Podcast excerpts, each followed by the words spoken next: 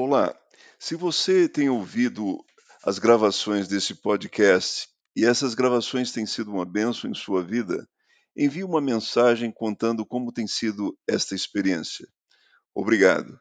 Que Deus te abençoe rica e abundantemente.